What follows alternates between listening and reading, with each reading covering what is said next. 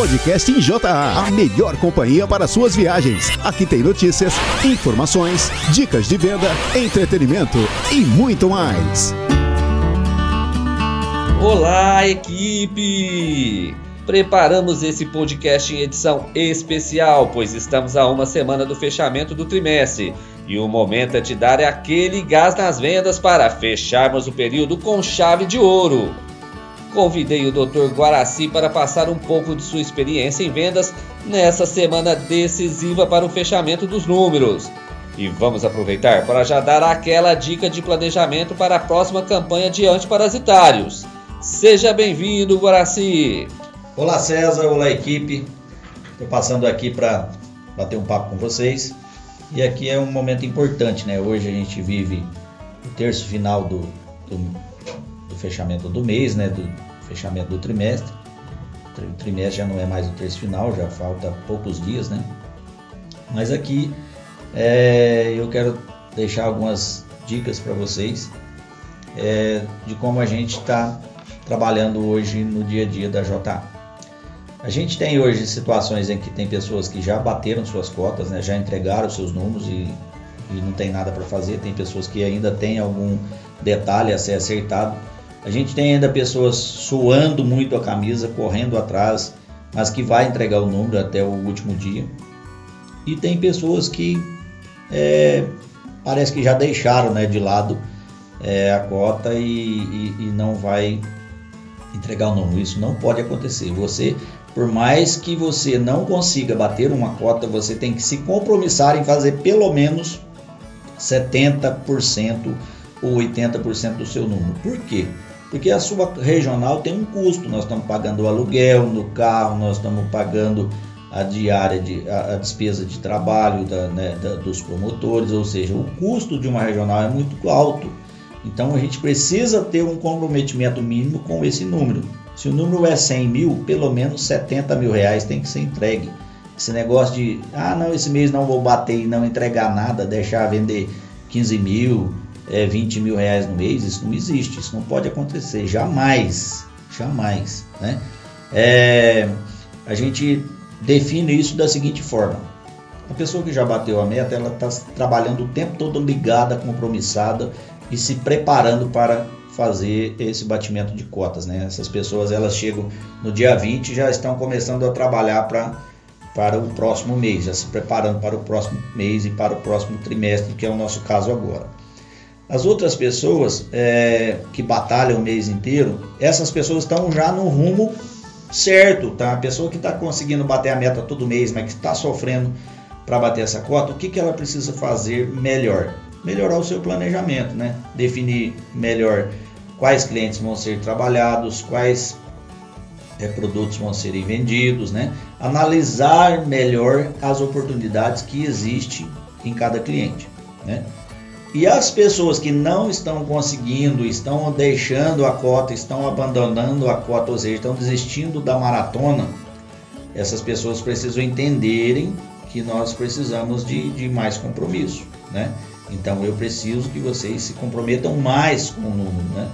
É, eu estou falando dessa forma porque a gente sabe que existe algumas situações assim, né?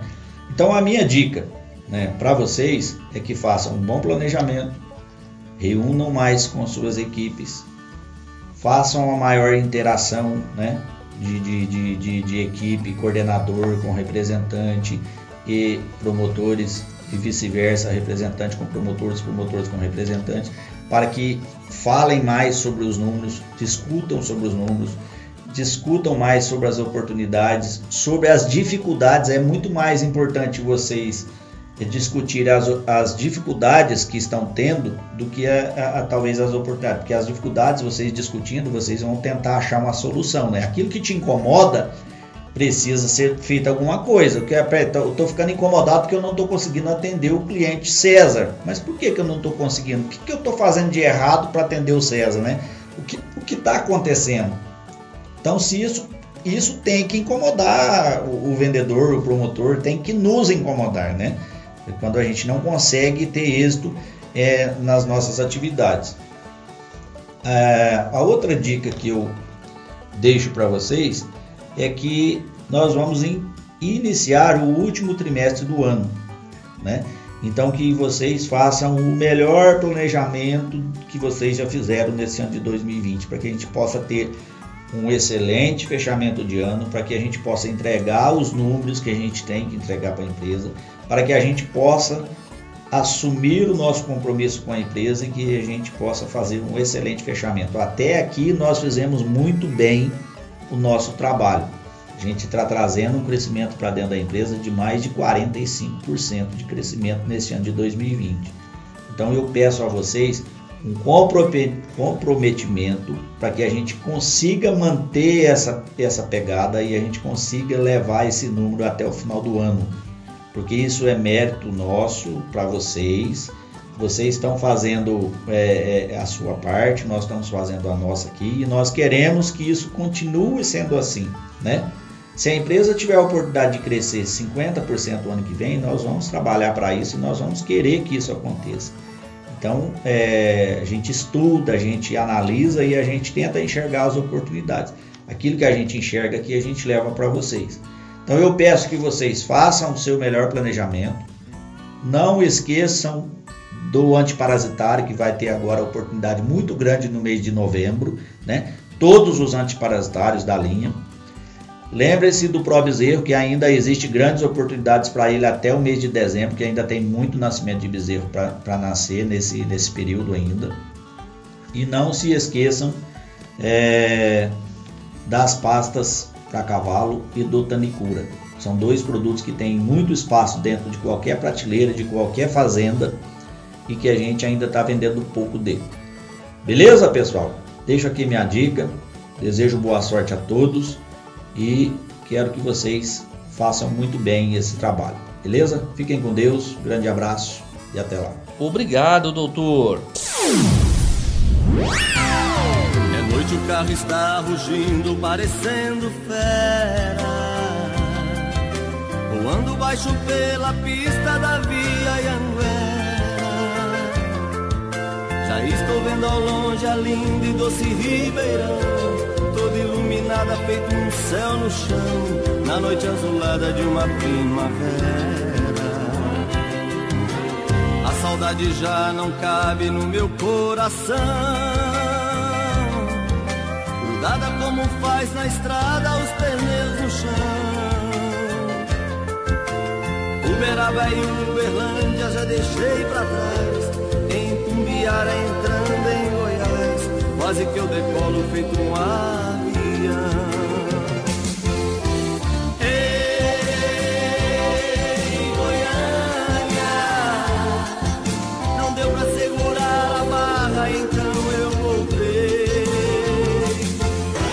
Acompanhe agora os aniversariantes da semana. Vamos conhecer quem são os aniversariantes da próxima semana. Dia 29, quem está em festa é o Luiz Paulo do Martin. Dia 1 de outubro, parabéns para o Tarles Freitas, da PR-03. E dia 4, felicidades para o Renan Wiltenberg, da PR-08. Aproveitem seu novo ano! Eu sou filho do mato, eu venho O meu pai é vaqueiro, minhas mãos são grossas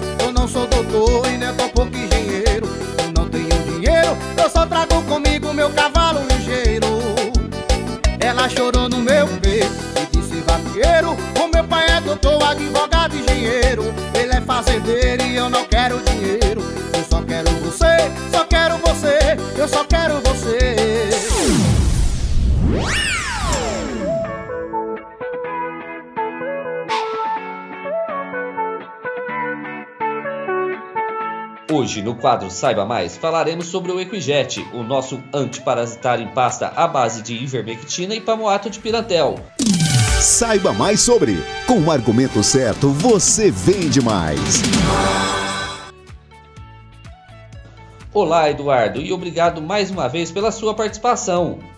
Olá, César. Olá a todos da equipe, todos que nos acompanham aí frequentemente. É, primeiramente, gostaria de agradecer aqueles que estão sempre nos acompanhando aqui no podcast. Pessoal, uh, eu acredito que esse podcast é um, um material de excelente qualidade para vocês conseguirem ouvir no trecho, né? para vocês conseguirem realmente uh, adquirir um pouco de conhecimento e estar tá por dentro das coisas aí da empresa, né?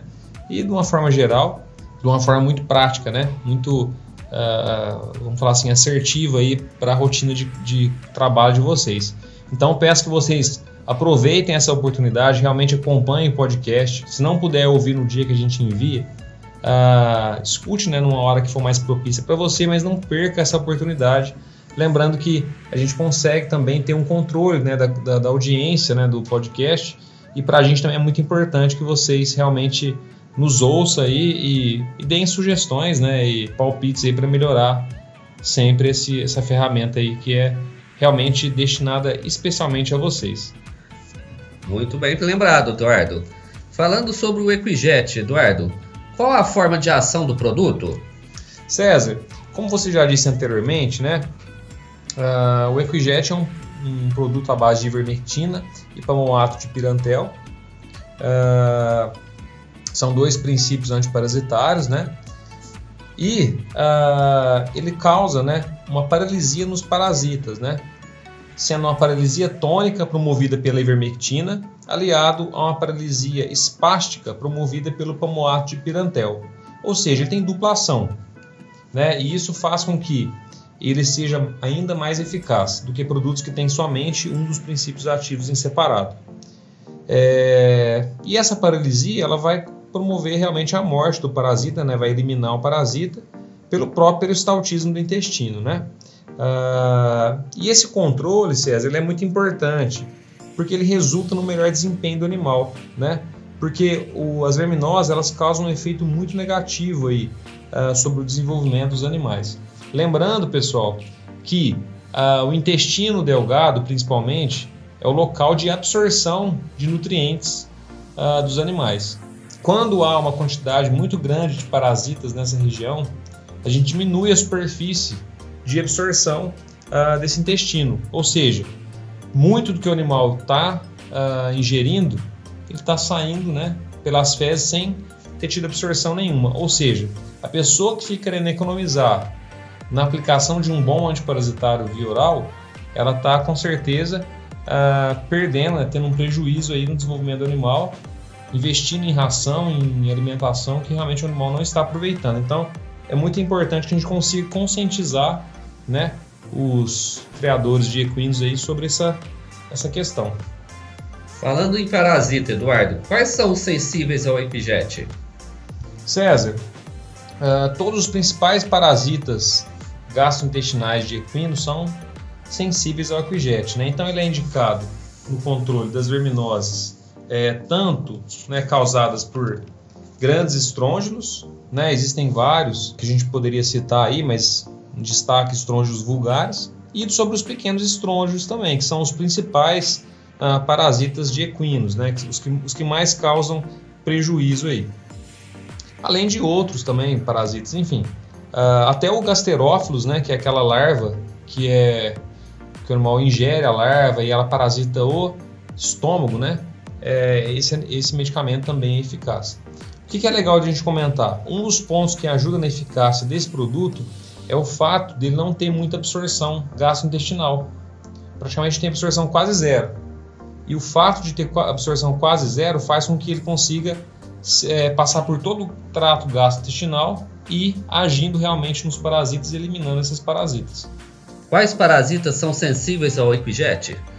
César, os parasitas que são sensíveis ao epijet são todos aqueles que realmente importam né, e causam uh, prejuízos aí importantes nos equinos. Que são os grandes e pequenos estrôngios. Né? É, então, assim, grandes estrôngios, existem vários, mas podemos destacar os estrôngios vulgares, né, que é um parasita importante. Pequenos estrôngios são realmente muito importantes aí na, uh, nas reações, né, nas relações de parasitismo aí com os equinos, além de outros parasitas também, inclusive até uh, o gasterófilos, né, que é aquela larva que o animal ingere e parasita o, o estômago, né? Então, enfim, uh, praticamente todos os parasitas realmente de importância aí, o medicamento é eficaz.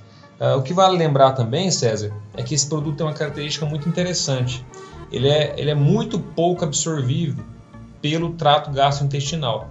E isso é legal porque porque como ele não é absorvido na primeira porção do intestino delgado, né, onde são absorvidos todos os outros medicamentos aí, que é o duodeno, nessa região do duodeno, ele continua passando pelo trato gastrointestinal e vai uh, realmente entrando em contato com os parasitas que estão toda, em toda essa parte aí uh, mais à frente, né, uh, do, do, do intestino. Então ele vai realmente atuando em todos os parasitas que estão parasitando tanto uh, o jejum no íleo, quanto seco, quanto colo, quanto reto.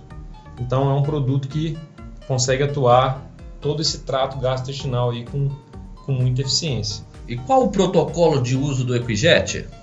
César, muito boa essa pergunta, né? É... Por que, que a gente falou protocolo? Porque uh, não adianta a gente aplicar uma dose de um vermífugo, seja o nosso, seja qualquer outro, e nunca mais aplicar né, ou aplicar uma vez no ano, isso não, isso não adianta. Realmente tem que ser um protocolo, porque uh, os endoparasitas são muito difíceis de serem diagnosticados. A gente não consegue olhar dentro do animal. Né? A menos que o animal esteja com uma carga parasitária muito grande, que você consegue ver parasita nas fezes, ou que seja um parasita que realmente está na porção final do intestino, é muito difícil você saber se o animal está ou não parasitado. Por isso, a gente, não só a gente, né, os pesquisadores, né, os, os clínicos aí de, de, de é, especialistas em equinos, eles falam que tem que ser aplicado o vermífugo pelo menos três vezes ao ano, de quatro em quatro meses, sendo até ideal que se faça de três em três meses. A dose é de 5 gramas para 100 quilos, né? O que dá, pessoal, uma seringa por animal adulto. Então, animal adulto a gente dá uma seringa toda. Se for um animal menor, você pode fazer o cálculo aí e às vezes dá até para você fazer duas aplicações com uma só seringa. Mas esse seria o protocolo ideal. E falando de argumento comercial, Eduardo, quais seriam os mais importantes sobre esse produto? Então, é... os principais argumentos, César, seriam até, até o que a gente já comentou, né? É o amplo espectro né, que esse produto permite, pelo fato de ter essa associação sinérgica de vermectina, palmoato e pirantel uh, o que traz eficácia aos principais endoparasitas de equinos. Né? Uh, o fato dele ser pouco hidrossolúvel, né? que é o que a gente comentou, que não é absorvido facilmente pelo intestino, então faz com que ele atue em todo o trato gastrointestinal. Uh, o fato né, de ser uma apresentação em pasta via oral altamente aderente né, à boca do animal, então quem já administrou um EcoJet com um cavalo já percebeu que o EcoJet não cai da boca, ele é muito aderente, então a gente não perde. É, o, criador de, de não perde né, o produto na hora que vai aplicar. Isso é um ponto importante. A gente já viu outros produtos, outras pastas, que você coloca na boca do animal, escorre, cai e aí você perde o produto. Ele tem uma palatabilidade, né? É, o animal aceita com, com facilidade esse produto. Né? Então isso é importante. A gente sabe que equino é um pouco enjoado né, com, com, com alimentação, com medicamento, e ele realmente é, aceita aí com facilidade esse produto. Né? E ele é altamente seguro, pessoal. Isso aqui é um ponto muito, muito importante você bater. Ele pode ser utilizado com tranquilidade para todas as categorias de animais: éguas prens, potros, garanhões em reprodução, enfim. Muita segurança mesmo esse produto permite, e isso é um ponto que o pessoal valoriza bastante.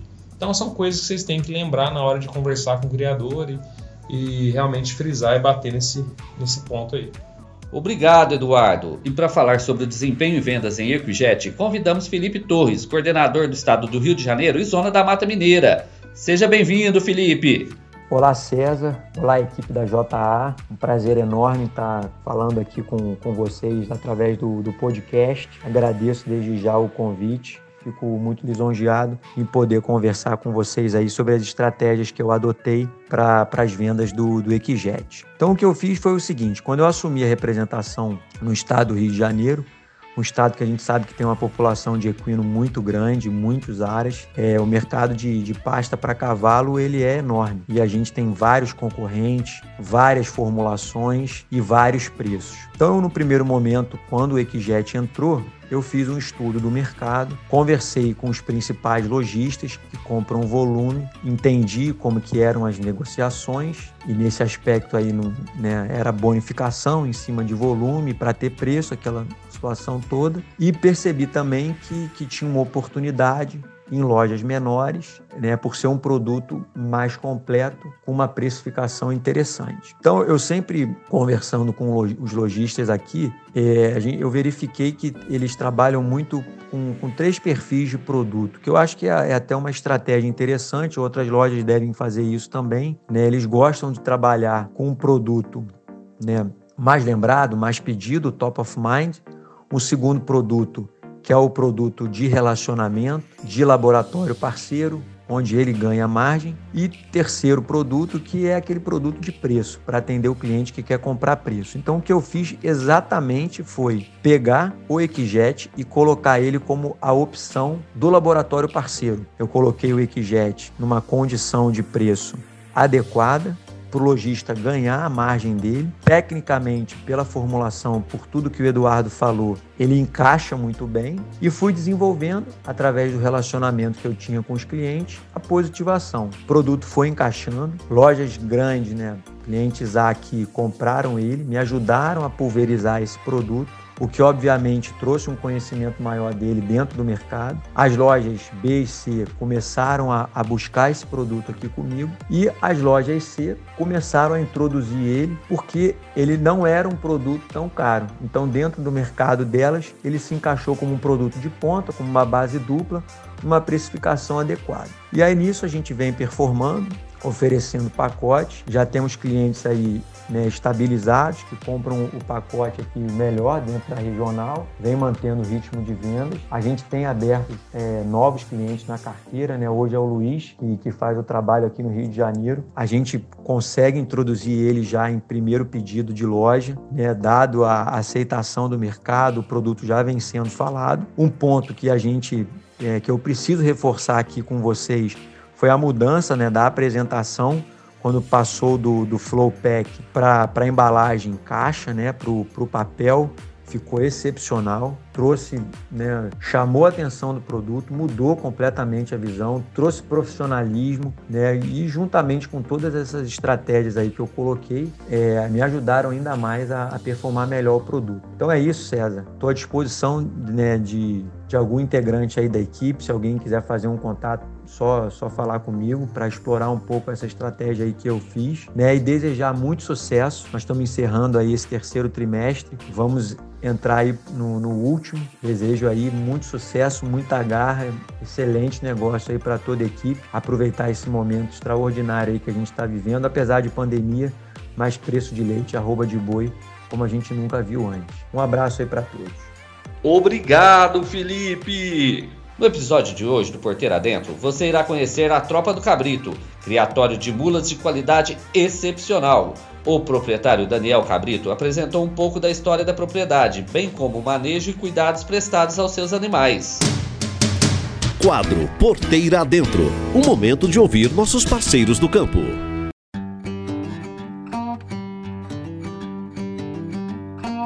O mar representa pra gente realmente a paixão. Isso aí é que já veio do meu pai e foi passando para a gente que somos filhos e hoje até as netas vêm aqui e também andam no, nos muares, né? Sou Daniel, sou filho do Celso Cabrito. A gente está aqui hoje no, no rancho da Tropa do Cabrito, na Fazenda São Jorge, em Mara Rosa, Goiás. Nossa tropa surgiu, a gente já criava há um tempo o Manga Larga Paulista, em sociedade com o Fernando Fratari, e com o passar do tempo, a gente foi migrando para a parte do, dos muares, né? A gente continua criando uma galera paulista lá em Goianápolis com o sócio Fernando e aqui a gente faz apenas a parte de muares.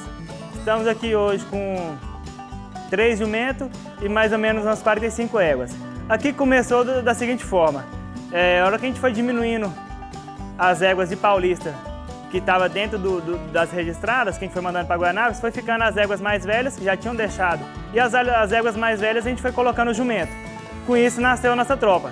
Isso já vai mais ou menos para uns 16 anos já que a gente já vem mexendo. É, a tropa aqui é 100% cria, praticamente não tem animal compra aqui, todos nascidos aqui, domados aqui. Isso aqui, primeiramente, é a paixão do meu pai, essas tropas, e a gente cria um animal que seja o perfeito animal de sela para longas cavalgadas.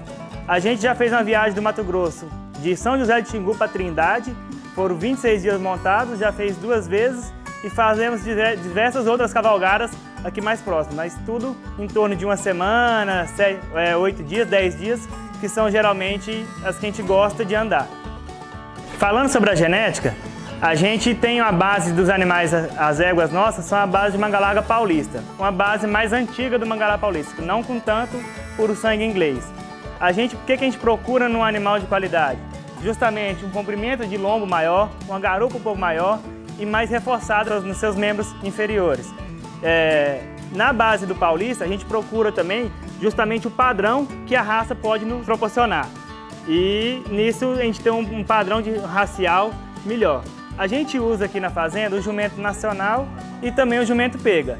Ambos, cada um tem suas características específicas. Um voltado para um animal um pouco mais baixo, mais grosso, um outro um animal mais refinado. Mas ambos de extrema qualidade de sela. O Moá tem a marcha batida e a marcha de centro, né, como nas outras raças. Só que o principal do Moá é que ele dá, tem a capacidade de andar numa velocidade depois do passo e antes do trote. Essa, essa toada, que a gente chama que é a toada do burro, ele proporciona uma melhor comodidade tanto para o cavaleiro como para o animal. Colocando isso na prática, para a gente rodar passos mais longes na fazenda, para rodar o dia inteiro, a gente consegue mais resistência tanto do animal como do cavaleiro, proporcionando assim que ele dê conta de rodar mais a fazenda e mais vezes.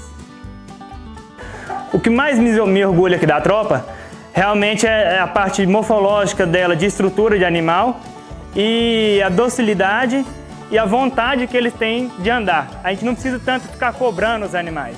E isso a gente pode botar desde uma pessoa mais velha como um menino, que a vontade dele de andar e o prazer de passear vai ser o mesmo. Isso é o que mais orgulha a gente de ver essa tropa. Como exemplo, a gente tem aqui mais de 25 animais de cavalgada, que vem o pessoal de fora que não sabe nem andar, a gente vai arriando soltando e todo mundo anda satisfeito aí. Que a gente usa para melhor desempenho da tropa, primeiro a gente faz o vermífugo bom, que a gente usa o Equigest, para poder dar uma melhorada na sanidade da tropa. E para melhor desempenho dos nossos animais de pista, como a gente vê aqui, ele, a gente usa muito o catofós e também o glicoton para melhorar o gás dessas mulas e alisar o pelo, pentinho bonito para as provas. É, parceria com a JA aqui, os meninos estão sempre visitando a gente e trazendo os produtos de ponta para que a gente possa fornecer para os nossos animais de pista, para a gente ter os melhores desempenhos. Eles estão sempre visitando e acompanhando o desenvolvimento junto com nossos cavaleiros aqui para poder melhorar a qualidade física dos nossos animais.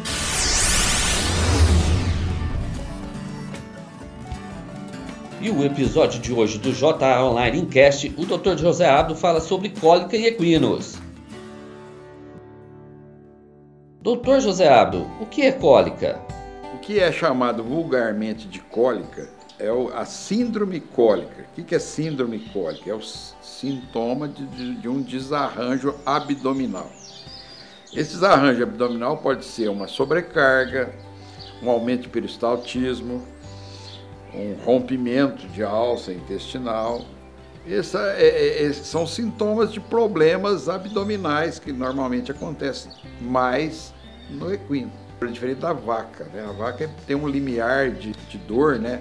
Mais alto, quer dizer. Então a gente antigamente falava que vaca não sentia dor. Não é que não sente dor, ela aguenta mais a dor. O cavalo já é mais sensível, somente a dor abdominal. Como o intestino do cavalo é um intestino, vamos falar assim, adaptado na natureza, a gente fala que ele é um, um animal que, que digere celulose sem ter rumen, né? Ele tem uma fermentação intestinal, não é estomacal. Então, qualquer distúrbio você tem aumento de volume, compactação, que isso causa dor, distensão das alças. Quais os sintomas da cólica?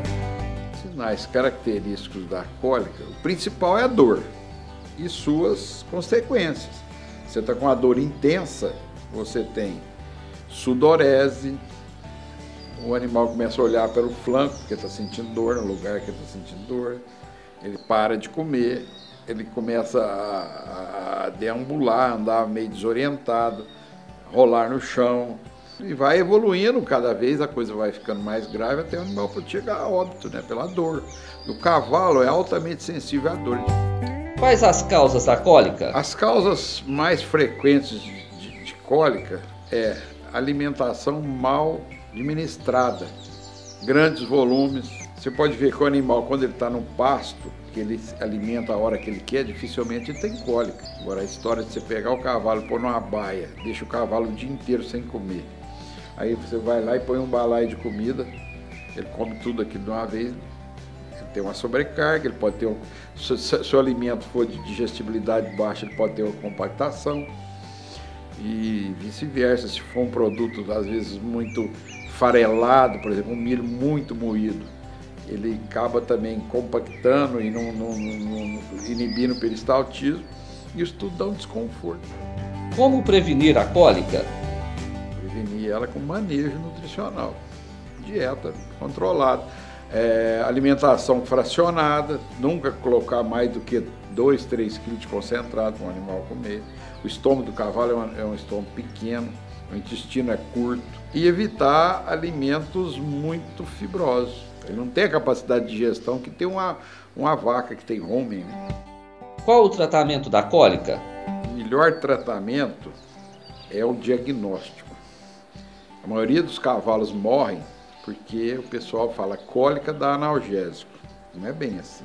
Você está no campo, se tem um animal com cólica, lógico, a primeira coisa você vai fazer um, um Flunixin, que é a dose, dose de eleição no mundo inteiro. Então nós temos um Flumax. E vai observar o cavalo. Fazer o cavalo movimentar, fazer ele rodar, ver se ele está procurando alimento. Não melhorou, procurar um veterinário.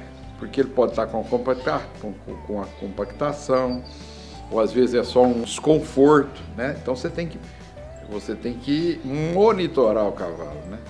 A maioria do, do, dos animais que morrem no campo é por falta de medicação ou medicação incompleta, porque na cólica você tem dois tipos de tratamento, o clínico e o cirúrgico. Quando você não tem compactação, não tem torção de, alça intestinal, não tem encarceramento nefroesplênico, você vai fazer analgesia e hidratação, porque o grande problema do cavalo é que ele morre desidratado. Quando o intestino, o trânsito intestinal para, ele começa a desidratar. O animal roda 80 litros de água por hora entre absorção, alimentação, rodando no intestino. Se você tem uma obstrução intestinal, você para todo e o animal entra em, desidratação e choque toxêmico, né? que ele vai absorvendo aquelas toxinas do intestino, dos coliformes intestinais. Então você tem que entrar com, de preferência com flunixin, que ele é, além de analgésico, ele é antiendotóxico. E procurar um veterinário para fazer o diagnóstico. Se o caso é cirúrgico, você tem que encaminhar isso para um hospital veterinário.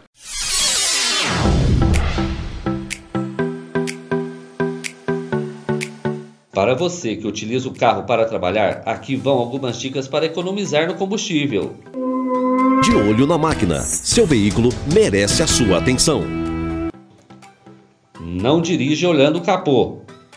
Pode parecer uma dica até engraçada, mas ao ver mais à frente para onde o carro está indo, você pode evitar acidentes ou perceber com antecedência que o veículo em sua faixa parou ou o semáforo acabou de fechar.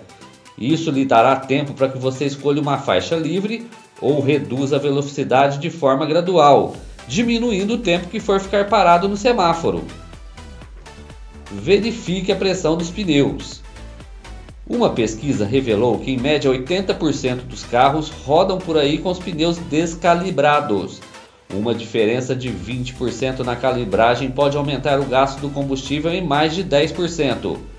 Pode parecer pouco, mas a diferença acumulada ao longo do ano pode ser suficiente para comprar um pneu novo. Aliás, usar a pressão correta também aumenta a durabilidade dos pneus. A calibragem só deve ser feita com os pneus frios, logo que você sair com o carro de casa. Ar-condicionado ou vidro aberto? Ter uma cabine refrigerada sempre vai implicar em maior gasto com combustível, mas há uma situação em que ligar o ar-condicionado pode ser mais eficiente. E isso ocorre especificamente em viagens onde você irá rodar a 100 km por hora ou mais de forma constante em altas velocidades, abrir a janela faz com que a resistência aerodinâmica do carro piore drasticamente, sendo mais eficiente usar o ar-condicionado. viajando solitário, mergulhado na tristeza, numa curva da estrada, eu tive uma surpresa, uma loira encantadora, bonita por natureza, me pediu uma carona, eu atendi com destreza, sentou bem pertinho de mim, com muita delicadeza o meu carro foi o trono, eu passei a ser o dono da rainha da beleza. Chegou a hora do quadro Minha História. Pessoal, no quadro Minha História de hoje, convidamos o Paulo Fernando, o nosso coordenador de São Paulo. Tudo bem, Paulo? Como é que você está por aí? Ô Cezinho, bom dia, cara. Tudo bem e você? Tudo certo por aqui também. Tá aí para as bandas de Araraquara hoje, né, Paulão? É, estamos rodando a SP01 essa semana aqui. Tô com o Zé Eduardo e estamos aqui nas bandas de Araraquara. E como é que tá a previsão de fechamento desse trimestre aí na sua regional? Cezinho, graças a Deus, graças ao foco aí da turma também, dos meninos, já estamos bem encaminhados aí para um, um fechamento em 110 esse trimestre. Que beleza, Paulão. Parabéns, parabéns para a equipe. Obrigado, obrigado. Paulão, quanto tempo você tem de empresa já?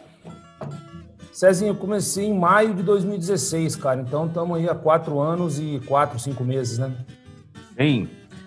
Mas você já teve experiência em outros laboratórios, né? Já, sim. Eu, eu não, não, não troquei muito de empresa, não, Cezinho. Eu me formei, trabalhei dois anos numa fazenda, né? Sei. E em 2002 eu já fui para a comercial. Aí trabalhei sete anos numa empresa, depois quatro anos em outra, e agora estou aí há quatro e meio no, no, na JA. Aonde você fez faculdade, ô Paulão? Eu fiz faculdade na Unesp em Jabuticabal. Formei em final de 99. Ah, e como é que surgiu esse interesse pela medicina veterinária?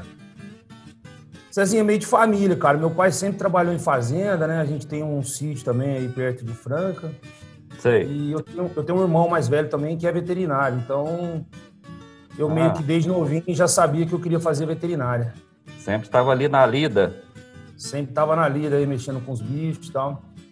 E aqui- sempre, assim, a questão da área comercial que surgiu, porque naquela época que eu me formei, é, se você pegar, assim, a grande maioria das pessoas, Cezinha, que faziam veterinária, Sei.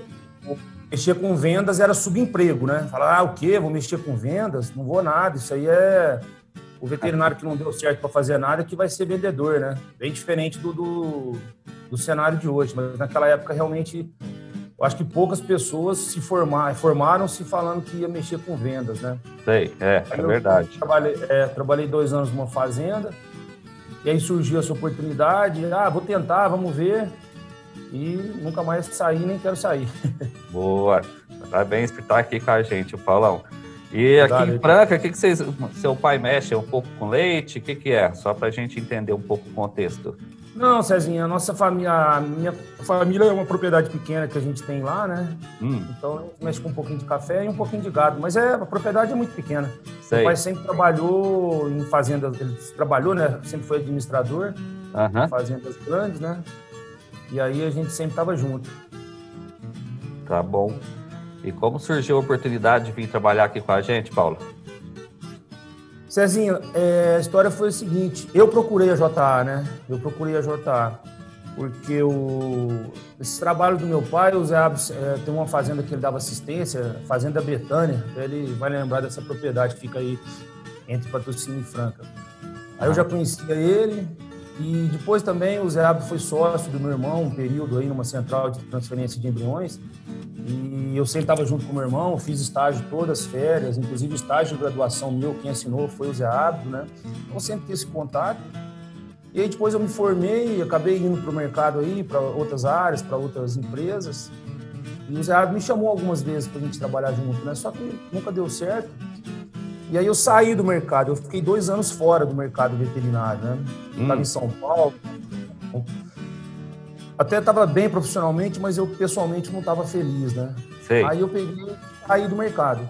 Fiquei quase dois anos fora. Depois decidi voltar.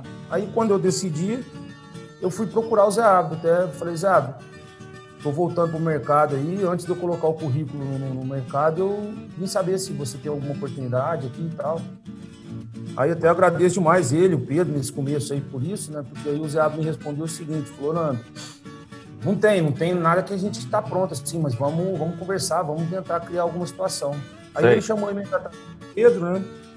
Batemos um papo, aí o Pedro também falou, falando, não tem nada pronto, mas a gente tem alguns projetos aí para dividir a área e tal. E aí começamos. Aí você começou como promotor, representante, como é que foi? Eu comecei como representante, Cezinho, até falar um pouco da história aí, que eu acho que é interessante, né? Boa, por Quando eu favor. comecei, só tinha, é, em São Paulo, só tinha o Alvin, que fazia uma área muito grande, né? Sim. O Rafael, que era o promotor lá da SP06. Aham, da região de Rio E também- Preto. Isso. E Aham. tinha também o Ricardo, que é irmão do Alvin, né? Que não tá mais com a gente. É irmão do Rafael, Do que não Rafael. tá mais com a gente. Uhum. E, o Vin... e depois, na sequência, entrou o Vinícius, né? Sim. Quer dizer, então a gente tinha um representante e dois promotores no estado. Então eu entrei como representante, peguei uma área que o Alvin fazia e também peguei a área de São Paulo, que não tinha ninguém fazendo, que o Pedro fazia algumas vendas por telefone lá, de alguns contatos que ele tinha. Uhum. Então eu peguei essa área. E essa área que eu peguei de representação, hoje quem faz ela, ela está dividida entre o Cleiton e o, e o Carlão, o Carlos Roberto, né? Sei, é, é, que fica, pega mais lá pro lado de São Paulo, capital, São José dos São Campos. Paulo e Vale do Ribeira. Não, de São José dos Campos para frente, que é o Vale do Paraíba, é a área do Cleiton, né? Aham, sim. A área de São Paulo é São Paulo, capital, Campinas, Jundiaí, e desce ali pro lado do Vale do Ribeira, né? Dividido com o Paraná. Sim. E nessa experiência sua, ô, Paulão, quando você estava, você sempre ficou por São Paulo, você trabalhou com outros estados, com outro tipo de situações, que na verdade aqui em São Paulo você tem um pouco de leite e corte, né? Mas conta um pouco dessa experiência, se você sempre ficou mais concentrado em São Paulo, se você já andou por esse Brasil afora aí. Ô Cezinha, eu andei, cara, rodei praticamente todos os estados do, do, do Brasil, viu? Porque no começo da minha carreira, como eu trabalhei em área técnica, eu fazia área de reprodução, na, na- era Caller na época, né? Depois virou Etap Caller, Etap, essa evolução toda aí. Uhum. Eu fazia área técnica, né? Então, assim, tinha, vamos falar aí há 18 anos atrás, 15 anos atrás, tinha tudo gatinho pingado, né? Um cara lá em Tocantins, outro no Mato Grosso, poucas gente, poucas centrais de reprodução. Então, eu rodava bastante. Isso aí, aí depois, na segunda empresa que eu trabalhei, eu trabalhei no mercado pet, cara. Fiquei três anos e meio só no mercado pet, né? Trabalhando com o Poxa, que é mercado um outro universo, hein, Paulo Fernando, se comparado com o nosso aqui, né? Totalmente diferente, cara. Um cenário, uma realidade muito diferente. E serviu para mim muita experiência também, muito aprendizado, né? E aí nessa empresa que eu trabalhei com o mercado pet, cara, putz, todo ano tinha mudança, né? Então, e é e é um mercado, de- era uma empresa que trabalhava só com distribuidores, né? Sei. Então a gente gerenciava a equipe do distribuidor. Uhum. E aí, cara, trabalhei com um distribuidor de Rondônia, do Mato Grosso, do, de Campo Grande, cara, do Nordeste, do Sul. Ah, é, então Brasilzão você já conhece de ponta Aí- a ponta. Aí, por incrível que pareça, o Rio de Janeiro não tinha trabalhado tanto no Rio, não. Hum. Aí com a JA completou, né? Porque aí eu Sim. trabalhei com o Rio aí um tempo e. Foi, foi, foi. Então pode dizer que eu trabalhei em quase todos os estados do país já. Sim. Quando você entrou, você lembra bem qual, qual que era o nosso portfólio de produto, Paulo? Há quatro Ah, anos ah. atrás. Que que era? Cezinha, Ah. cara, assim, era outra realidade já também, né? Não era igual quando o Guaraci começou, Sim, sim. quando o pessoal mais antigo começou aí, que era pouquinho, né? Mas tinha o que? 60% do que a gente tem hoje, né? Ah, é. Eu acho que a quantidade de produto que a gente, que a empresa lançou aí nesses quatro anos, cara, e com todos os desafios, né, com todas as dificuldades que a gente sabe de, de capital, de investimento, de, Uhum. de burocracia, principalmente, né, porque às vezes não é simplesmente o dinheiro, né, é a burocracia. Sim, sim. Eu acho que a gente lançou uma quantidade de produtos aí muito grande, cara. Sim, não, e vamos tirar a experiência deste ano, né? Imagina, qual laboratório que fala, lançou tanto produto esse ano como a JA? É. E produtos de impacto, né, Cezinha? Não é Sim. simplesmente, ah, vamos lançar, vamos lançar. São produtos de impacto, né? Sim, exatamente. Paulo, você lembra como é que foi essa primeira venda pela JA? Cara, pior que eu lembro. É, a primeira semana que eu rodei, eu rodei com o Alvin, né? A gente foi para SP10 ali, que é a região de Mojimirim. Vai de Altinópolis até Bragança Paulista ali. Aí essa semana a gente tirou alguns pedidos, né? Mas aí tava com ele, ele que tirou os pedidos e tal. E aí, mesmo a gente já tendo algum tempo de trabalho aí, de experiência, sempre que você vai pegar uma coisa nova, dá aquele friozinho na barriga, né? Sempre. Uhum. Aí na segunda semana eu fui rodar sozinho já para aquela região e tal. Puta, putz, grilo, será que vai sair pedido? Não vai? E aí eu saí de casa segunda cedinho e na segunda visitei alguns clientes que não, não saiu nada, né? Aí na terça o primeiro cliente, nada. Logo depois do almoço eu fui em Bragança, num cliente que chama Bragvete que é o Léo lá, o proprietário. Aí foi lá que saiu o primeiro pedido, cara. Eu não lembro direitinho, mas foi 3 mil e poucos reais. E só de Flumax. Foi só Flumax o pedido, mas assim, aí ali quebrou o gelo, né? Dali para frente só alegria. Aí já dá uma injeção de ânimo para seguir o trecho e continuar, né? Porque sempre dá essa dor de barriga na gente, né, cara? Que a gente, mesmo tendo experiência já de tempo aí de trabalho, você pega um trabalho novo, né, cara? Aquele desafio, aquela expectativa, né? Mas Sim. deu certo. Que bom, que bom. Conta pra gente alguma história bacana nessa sua trajetória de vida como vendedor. Então, Cezinho, tem várias histórias, né, cara? Mas assim, uma que me marcou até foi na JA mesmo, né? É um cliente lá de, de Jaguariúna, que é a Nutrivete, né? O proprietário de lá é um cara muito sistemático, muito fechadão. Sei. Ele, muito educado, sempre te recebe certinho, tudo mas era sempre muito formal. Ele recebia a gente, me recebia.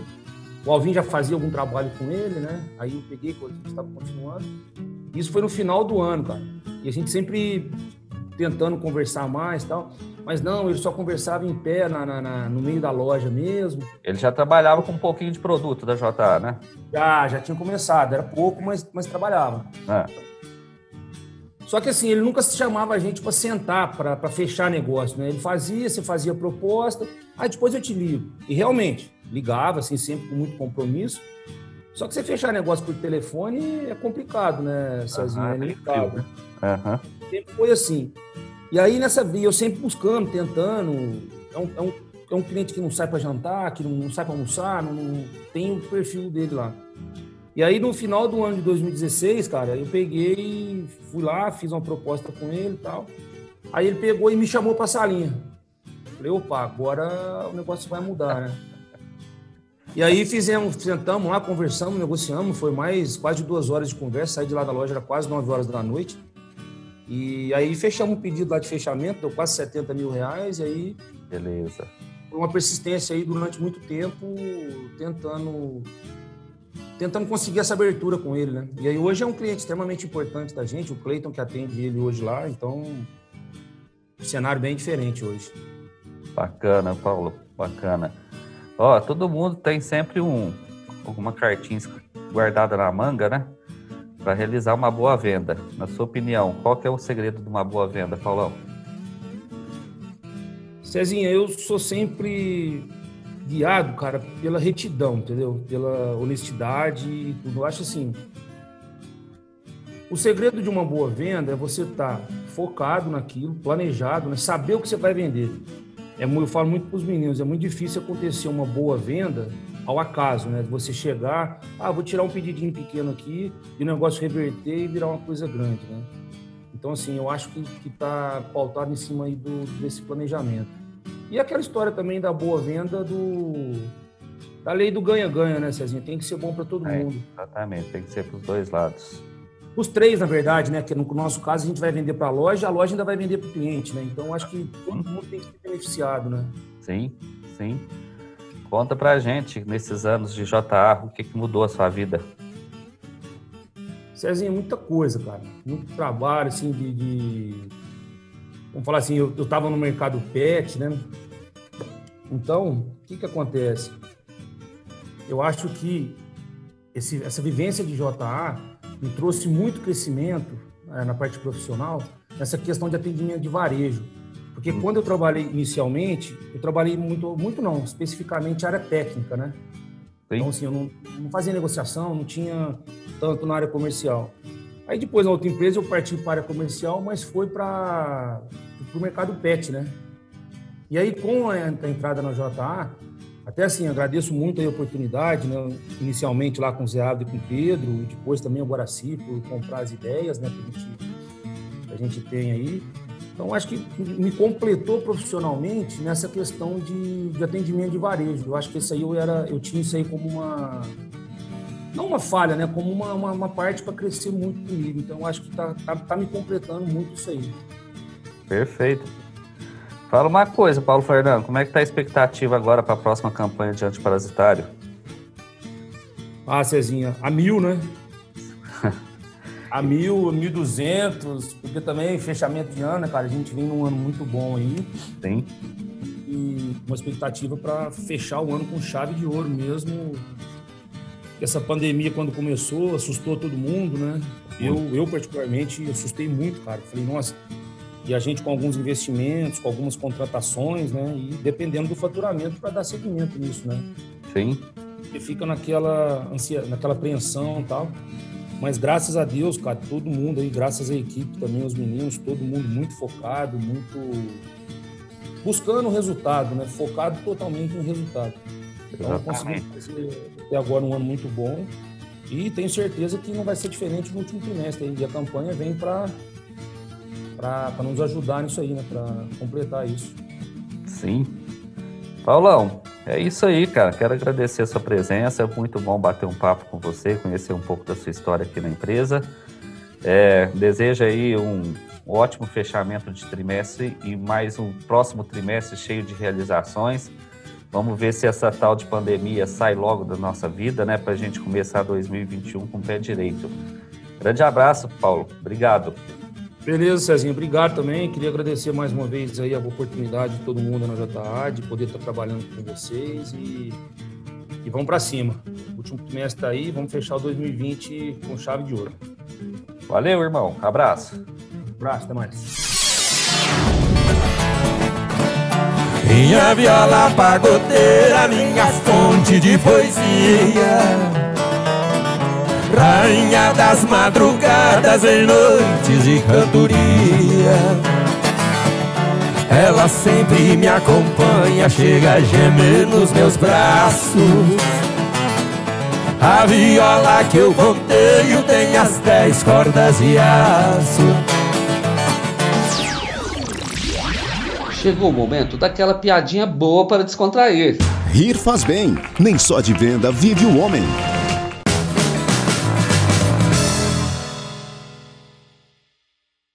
Compadre. Oi, compadre. Aceita um café? Aceito. Não tem café, não, tem Tem que de enfeite. Olha, tá vendo, gente? Me conversando. O tal de cenário. Conta aí uma história, compadre. Eu também fiz uma viagem boa. Aonde? Foi, lá no Tocantins. Ai, viagem internacional. É. Fui na casa de uma tia minha lá em Lizarda. A Lizarda. Você conhece lá? Não, nunca vi falar, não. Cidade boa, compadre. Ah. Rapaz, mas minha tia é prestativa demais. Boa. Eu cheguei lá, ela falou: não, porque você vai ficar comigo aqui 30 dias, porque nós temos muita coisa pra conversar. Saudade de você demais dar conta. Eu falei, tia, não posso.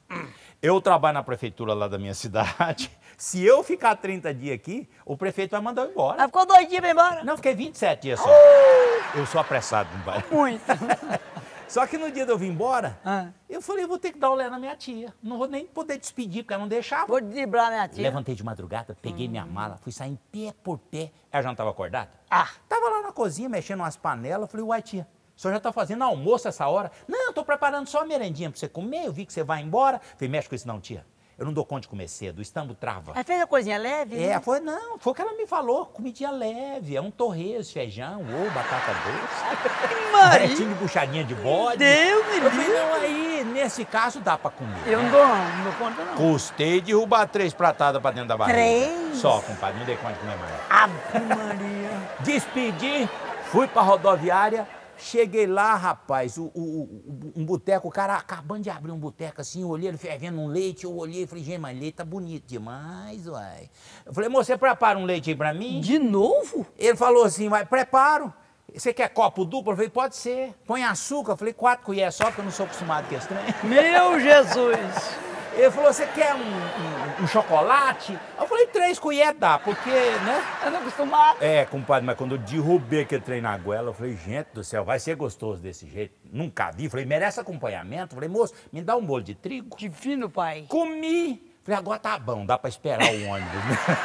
Só que quando eu virei aqui, compadre, acabou de encostar aqueles carros, aqueles carrinhos de garapa, uma garapinha de cana. Falou, vai a garapinha aí, moço. Eu posso te perguntar uma coisa? Sim. Isso é bucho ou latão de lixo? Mas eu lembrei que eu tinha tomado garapa quando era menino. Ave Maria. Eu falei, vai, vai, né? Deixa eu tomar uma garapinha. Por isso o- que tem esse buchão aí. até o ônibus chegar, né? Eu falei, eu vou enzonar aqui. E eu fiquei enzonando ali uma meia hora tomando garapa. Sei. Nisso o ônibus chegou. Você acredita que o ônibus estava tão cheio, tão cheio que o motorista já estava em pé? Vixe! Tava. Compadre, mas aí eu fiquei em pé aqui no ônibus, grudei naquela arça aqui, sei. que é tal de Santo Antônio. Sei. Pensei, alguém desce, eu sento. É. Ilusão, foi, foi encher mais. Eu vim aqui dentro cochilando aqui, vem quando eu tinha uma poltrona vazia, nada. Não sei se que a estrada não estava muito boa, o que que foi. Começou a tremer aqui dentro. Ai, ai, ai. Ele começou a fazer um barulho estranho, sabe? Prrr, prrr. Teve uma hora que deu um trovão tão grande aqui, uma mulher agachou dentro do ônibus, olhou pra fora e falou, gente, será que vai chover? Menino, e aquele barulho não contentou quieto, não. Ele começou a carcar pra Ai, baixo. Eu ai, falei, ai, ai, ai, rapaz. E eu comecei a levantar aqui. Daí a pouco a bailarina perdia pra mim. Eu já tava na unha do dedão do pé. Ai, ai, ai. Eu senti aquele barulhão. Falei, gente, esse nem é. É. É gás. Eu conheço a garapa. Ela expulsa o gás mesmo, assim. Eu sei o gás que é. Não eu- comeu feito um cavalo, não. Eu olhei pra um lado e pra outro, tô tudo cochilando, né? Falei, eu acho que eu vou sortar um gás aqui. Eu pensei que fosse o seguinte, compadre. Eu falei assim, ah, com tanto fiofó aqui, ninguém nem vai perceber que foi eu, não. Virei a cara pra um lado, fiz de conta que não era eu, sabe? Sei. Cheguei a dar uma agachadinha pra facilitar, compadre. Quando o gás viu o buraco aberto, pensa num gás que marcou 200 no calcanhar da botina. Que que é isso? Tem feio. Uh! Falei, agora não tem nada que cerca. E Maria? Eu falei, deixa sair. Que que acontece? Eu cheguei a levar o dedo no nariz. Falei, vai feder. Compadre, foi nada não. Quando chegou aqui no pé do bucho, eu vi que não era gás. Ai, ai, ai, ai, ai. Menino, e pra acudir esse trem a tempo, eu fui lá no chão. Ui! Arrochei o botão, tranquei e guardei. Aqui ficou um metro pra fora. Sabe aquela que empurra o fundo da cueca pra baixo? Sei, aquela que dá aquela dor por baixo, você anda É. assim, né? Isso! Nossa senhora. Eu não podia mexer. Não. Eu fiquei aqui assim, regalei o olho, comecei a suar. Uma mulher olhou pra mim e falou, o senhor vai ajoelhar? Eu não vou chegar vivo, não. É. Ainda bem que nós chegamos na cidade com o nome de Pio. Sei. O motorista falou, gente, o ônibus vai parar cinco minutos. Fez desculpa, motorista, eu tô precisando uns 15. Vixe. Não, eu já fui pro banheiro nessa posição que você fez, compadre. Sei. Aquele, se eu batesse o pé no chão, O registro abria. a carga de si. Nossa senhora. E quando eu fui sentar no vaso, sabe o que que tinha? Ah. Uma nota de 10 reais boiando dentro do vaso. O povo do Tocantins já tá cagando dinheiro. né? Sei. Agora, quem falou que eu tinha coragem de fazer enchendo a nota de 10? Ave Maria. Tinha mudança um catinho em volta do vaso, compadre. Falei, eu preciso tomar uma decisão rápida. Eu falei, peraí, peraí, tem que jogar dinheiro primeiro? É. Vamos jogar, ué. Ué. Catei uma nota de 50 e joguei lá dentro. Falei, 10 eu não pego não, mas 60 eu pego. Você é sem vergonha demais.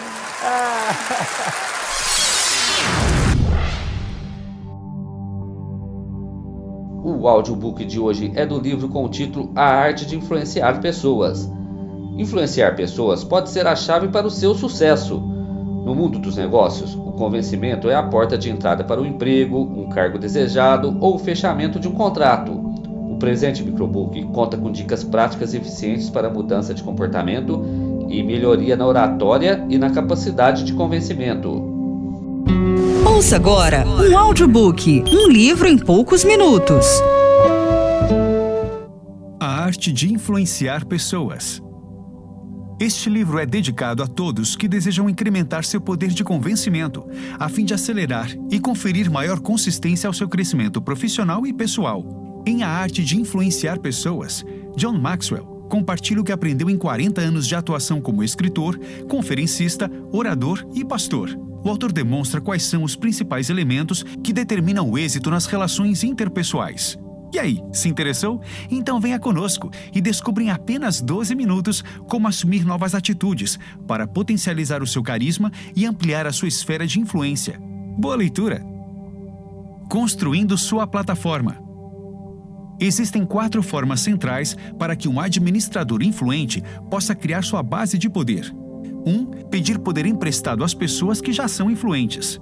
2. Frequentar lugares influentes onde o poder se concentra. 3. Ter direito à fama, construindo a sua reputação. 4. Controlar sua agenda, elaborando um planejamento eficiente. Todos esses elementos correspondem a um ofuscante flash de obviedade. Assim como a maior parte da arte de administrar, você não está diante de um mistério profundo, um segredo conhecido apenas por poucos iniciados. Trata-se antes de bom senso, algo que infelizmente está em falta nos mais distintos locais de trabalho. Caso seja capaz de aplicar esses quatro princípios, então começará a obter influência. Não obstante, aplicar bom senso no universo mutável, ambíguo e confuso da administração é uma tarefa difícil. Para simplificar um pouco as coisas, é imprescindível saber a quem influenciar e como tecer a sua própria rede de influência. Mapeando a sua rede. Mapear a sua rede de influência é similar a uma verificação de estoques, na medida em que mostra o que você possui e o que você precisa obter. Essa iniciativa funciona como verificação da realidade. Caso você não esteja certo se um determinado indivíduo está ou não em sua rede, fique atento. Supor que somos bem conceituados e vistos como altamente confiáveis é um elemento próprio da natureza humana. Em termos práticos, porém, a verdade é mais banal. Enquanto permanecemos centrados em nossos pequenos mundos, tanto mais difícil será entrarmos no radar de nossos colegas. Quando a sua verificação de estoque estiver funcionando, você poderá iniciar a trabalhar na forma pela qual tecerá a sua rede, criando parcerias e alianças corretas, visando a construção de compromissos incrementais. Construindo compromisso incremental. Longe dos teatrais discursos de gurus e CEOs acerca de compromisso, paixão e excelência, a rotina de um administrador envolve trabalho pesado, comparável, segundo o autor, a nadar no melaço é necessário lidar com conflitos, oposições e jogos políticos. Alianças são criadas e mudanças são tentadas para manter as operações diárias em pleno funcionamento. Para Maxwell, o processo de compromisso oferece um bom indício dos motivos pelos quais a administração é um trabalho tão duro. Os administradores podem, a qualquer momento, ter dezenas de conversas de compromisso com diferentes colegas, e cada uma delas ocorrerá esporadicamente ao longo de dias e semanas. Manter-se atualizado e coordenar cada uma dessas conversas, agindo para que elas cheguem às conclusões certas nos momentos corretos, é um esporte e uma arte exaustiva. Embora os processos comunicacionais possam ser altamente complexos, são investimentos compensadores. Após a criação de um compromisso mútuo, você terá um palco armado para o seu sucesso. Dito de outra forma, terá aliados nos quais poderá realmente confiar. É possível, no curto prazo, intimidar e persuadir as pessoas em relação à necessidade de celebrar certos acordos. Todavia, os influenciadores superam os persuasores. Tenha em mente que, como influenciador, você deve almejar compromissos e disposição duradouras, enquanto um persuasor se contenta com a aceitação e a obediência temporária. É justamente o processo de compromisso que distingue esses dois tipos de líderes. Assim, cabe a você decidir qual papel quer representar. Representar um papel. Todas as empresas são tribais e, como tais, possuem rituais próprios que são defendidos com o máximo de zelo. Nenhum comportamento e nenhuma vestimenta são melhores do que outros. O que realmente importa é se você escolhe se adequar aos rituais da tribo ou se decide se rebelar contra eles. A rebelião em diversas empresas também obedece às dinâmicas dos rituais. Meias vistosas com ternos sóbrios são tipo de rebelião conformista. Sem embargo, há limites para a conformidade. Muitas organizações tornam-se, por exemplo, verdadeiros oceanos de tons cinzas. A forma de se destacar em meio a toda essa atmosfera é demonstrar empolgação, entusiasmo e energia acerca daquilo que você realiza. Esses sentimentos só podem ser experimentados pelas pessoas que têm prazer no que fazem, pois é impossível se destacar em um campo de atuação no qual você não gosta de trabalhar. Ouse demonstrar todos esses es. Enjoyment, termo inglês que significa prazer em tradução livre. Expertise, entusiasmo, energia empolgação. Dessa forma, você se destacará muito mais do que as pessoas com meias vistosas, sobressaindo-se pelos motivos corretos. O ouvinte ativo. Ouvir não deve ser considerada uma arte passiva. Ela requer esforço, foco e habilidade para fazer os outros falarem de modo construtivo, a fim de criar afinidades e se tornar parceiros confiáveis. Ninguém pode se transformar em um excelente ouvinte de uma hora para outra, pois essa habilidade demanda muita prática e esforço. O autor expõe os cinco princípios de uma boa escuta. 1. Um, perguntas propositadas e abertas. 2. Reforços positivos, como oferecer água, cafezinho ou outras minúcias que ajudam a reduzir as cargas de tensão. 3. Paráfrase, para demonstrar compreensão. 4. Contradição, para permitir que os interlocutores provem, se for o caso, que você está errado. 5. Revelação, para sensibilizar o outro a partir de uma revelação de cunho intimista, mas não comprometedora. Você deve experimentar cada um desses princípios. Com o passar do tempo, eles se converterão em reações naturais. O ponto de partida consiste em evitar os três erros mais frequentes: 1. Um, discutir minúcias. 2. Formular perguntas fechadas, que só restringem as respostas a sim ou não.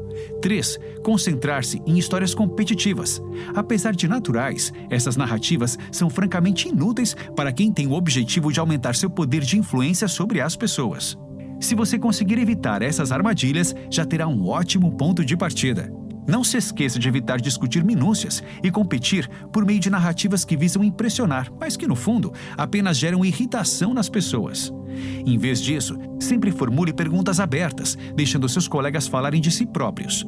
Essa é a música que deve ser tocada pelo administrador que deseja, inicialmente, emular a precisão de um verdadeiro maestro.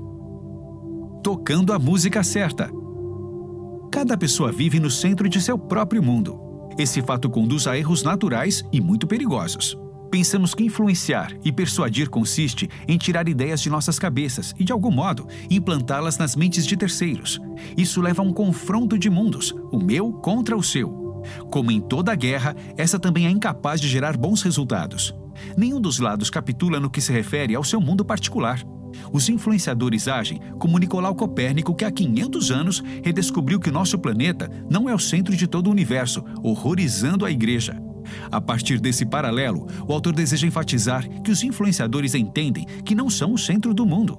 Isso implica na necessidade de enxergar a realidade de um ponto de vista diverso, o das pessoas que desejam influenciar. Tal é a arte da empatia, ou seja, se colocar no lugar de outros. Ao vermos o mundo por meio de seus olhos, o que não significa concordar com essa visão ou tampouco gostar dela, fazemos um esforço genuíno para entendê-los. As diferentes visões de mundo podem, de modo geral, serem resumidas em roteiros curtos a respeito de quem é o que são. É geralmente uma autoimagem que as pessoas anunciam com bastante clareza. Assim, você não precisará ser um gênio para entender finalmente o que cada um pensa de si mesmo. Em caso de dúvidas, dedique algum tempo a escutar as fofocas que rolam pelos corredores e bebedouros da sua empresa. Faça isso sem preconceitos, pois a fofoca pode ser uma coisa boa. Entre a cultura inútil e os absurdos, existirão em meio às fofocas pepitas de ouro a serem descobertas por quem estiver disposto a dissecar as ações e as personalidades dos colegas. Assim que compreendemos o estilo e o roteiro de um indivíduo, poderemos começar a tocar as músicas certas.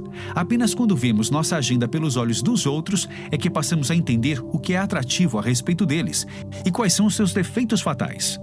Se você sempre tocar a música certa, então deve considerar a possibilidade real de se tornar um líder influente de sua empresa, com todas as pessoas seguindo-lhe de bom grado. Escolha suas batalhas, o estilo e a substância em todas as situações decisivas, você será julgado. E não apenas pelo que faz, mas também pela maneira como faz. Todos os observadores, incluindo o seu chefe, consideram difícil identificar o responsável por algo e quem teve de fato a culpa. Cada caso específico tende a ser contraditório ou obscuro. Conversas do tipo: ela disse que eu disse, eu disse que ele disse, só faz piorar as coisas. No interior de uma organização, os superiores hierárquicos não se interessam em saber quem disse ou deixou de dizer. Devido ao natural distanciamento provocado pelos seus afazeres administrativos, os chefes estão interessados, em vez disso, em avançar. Ainda que as histórias sejam confusas, o presente é sempre límpido e claro. As batalhas decisivas são vivenciadas com o botão de gravar devidamente ligado e em alta resolução, de modo que todos se lembrarão muito bem desses momentos. É por isso que eles arruinam ou constroem reputações. Muito tempo depois que os detalhes tenham sido esquecidos, a forma com a qual os líderes conduziram a questão é o elemento que realmente ficará na memória coletiva. Para o autor, isso demonstra que o estilo tem tanta importância quanto a substância. Felizmente, contudo, os comportamentos não profissionais ajudam os administradores que influenciam. Quanto menor o nível de profissionalismo demonstrado pelos demais, tanto mais fácil será para os administradores influentes estabelecerem reputações positivas. Leve em consideração alguns modelos inspiradores negativos e positivos. Como esses indivíduos se comportaram nos momentos decisivos. Você pode criar a sua própria lista de verificação, a fim de ter à mão um guia mais prático acerca do que deve ou não fazer. Novamente, não há segredos em relação a isso, dada a sua obviedade. Aplicar o bom senso é mais do que o suficiente na hora de escolher as batalhas que valem a pena e descartar aquelas nas quais você não tem nada a ganhar. Isso é crucial para desenvolver a sua influência, se destacar positivamente e, acima de tudo, detectar as situações de ganho mútuo. Ganho mútuo. A existência de ganhos mútuos depende de criatividade e de mudanças na mentalidade. Ela tem a ver com a capacidade de enxergar o mundo pelos olhos das pessoas que você deseja influenciar. Afinal, não há como oferecer vitórias a essas pessoas se você não souber o que é uma vitória para elas. O conceito de vitória refere-se tanto à realidade quanto à sua percepção. Desse modo, você deve encontrar uma concessão, isto é, uma oferta que parecerá boa aos seus próprios olhos e aos olhos de seus interlocutores. Descobrir os ganhos mútuos demanda criatividade.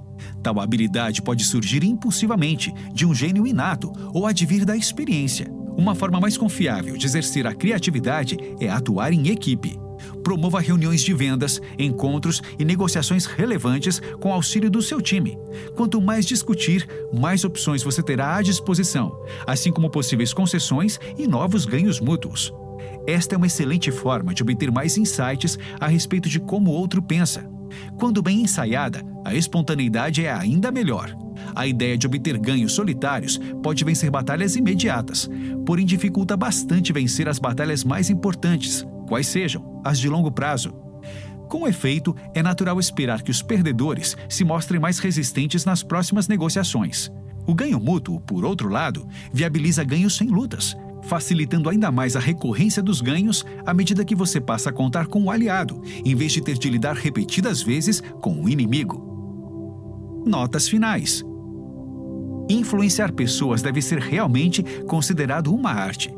Tanto mais porque se trata de algo invisível, operando no nível do pensamento humano. São os pensamentos que condicionam o comportamento das pessoas que, por seu turno, condicionam as atitudes e os resultados alcançados. Os excelentes resultados das pessoas capazes de influenciar são vistos por todos. Porém, nem todos sabem quais são os fatores essenciais para que alguém se torne um influenciador eficiente. Portanto, o fato de ter acompanhado a leitura até aqui, por si só, garante a você uma importante vantagem competitiva. Encerra-se aqui mais um episódio do podcast em JA. Obrigado pela companhia e até o próximo encontro.